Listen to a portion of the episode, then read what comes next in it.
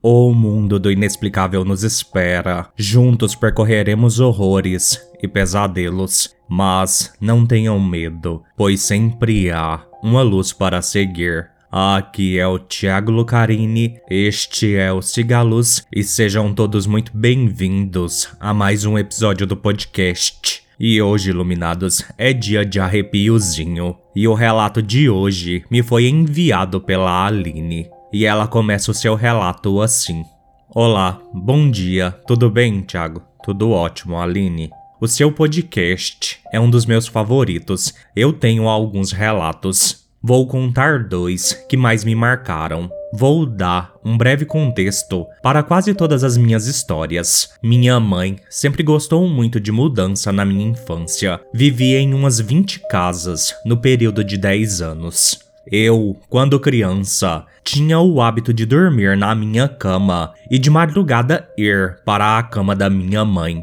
A minha mãe estava num relacionamento abusivo. Entre idas e vindas, ela começou a mexer com magia negra para ficar com ele firme. Então, em uma madrugada, fui para o quarto dela. Antes de entrar, eu percebi que estava um clima estranho. Vi a minha mãe rodeada de vela e a sombra que as chamas faziam era assustadora. Parecia uma pessoa corcunda com um manto grande. A minha mãe estava de vestido, então a imagem não condizia com a minha mãe e ela estava ajoelhada. Eu chamei a minha mãe na hora do susto.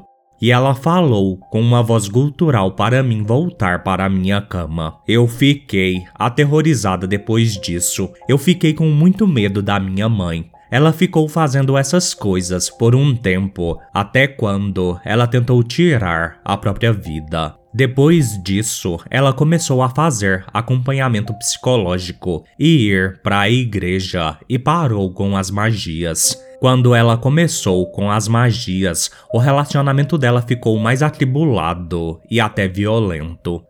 A segunda história foi quando morávamos em uma casa que era um quarto, depois a sala e a cozinha. Dentro da cozinha tinha o banheiro e uma mini lavanderia. Na parte de cima desses dois cômodos tinha um vão onde ficava a caixa d'água. Eles tiraram a caixa d'água e colocaram para cima do teto, porém deixaram o vão. Aquele vão era muito escuro. Teve uma noite que a minha mãe saiu e eu fiquei sozinha. Geralmente, minha mãe me deixava numa babá. Só que nesse dia, eu quis ficar sozinha. Eu já tinha 11 anos. Da entrada da cozinha, dava para ver esse vão escuro. Só que nesse dia, vi duas bolas esféricas lá em cima.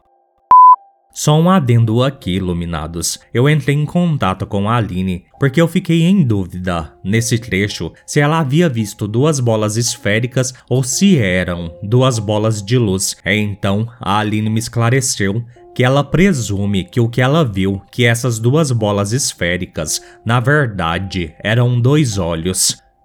Eu saí correndo de volta para o quarto e me cobri. Eu comecei a escutar passos na casa e eu passei a sentir uma presença ao lado da cama. A presença não fez nada, porém ficou ali. Quando eu estava quase pegando no sono de pavor, a coisa foi para debaixo da cama e começou a arranhar as madeiras, aquelas que ficam debaixo da cama, que eu esqueci o nome. Só mais um adendo aqui: o nome dessa madeira é estrado. Essas foram as minhas histórias. Tenho mais, caso tu goste. Desculpa qualquer erro de português ou acentuação. Escrevi dentro do ônibus. Continue com esse trabalho maravilhoso. Meus episódios favoritos são os de contos.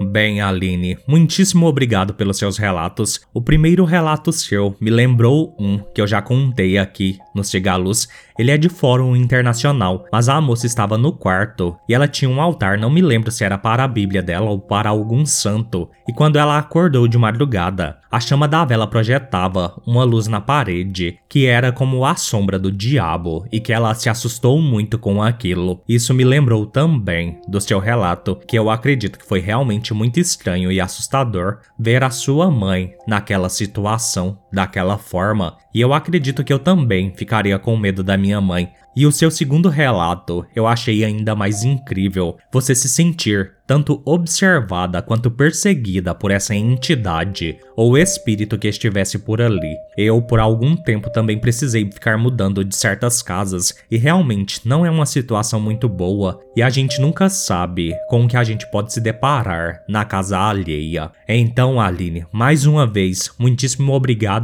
e sim, mande os seus outros casos, as suas outras histórias aqui para mim, tá bom? É isso, no mais, fiquem todos bem e sigam a luz.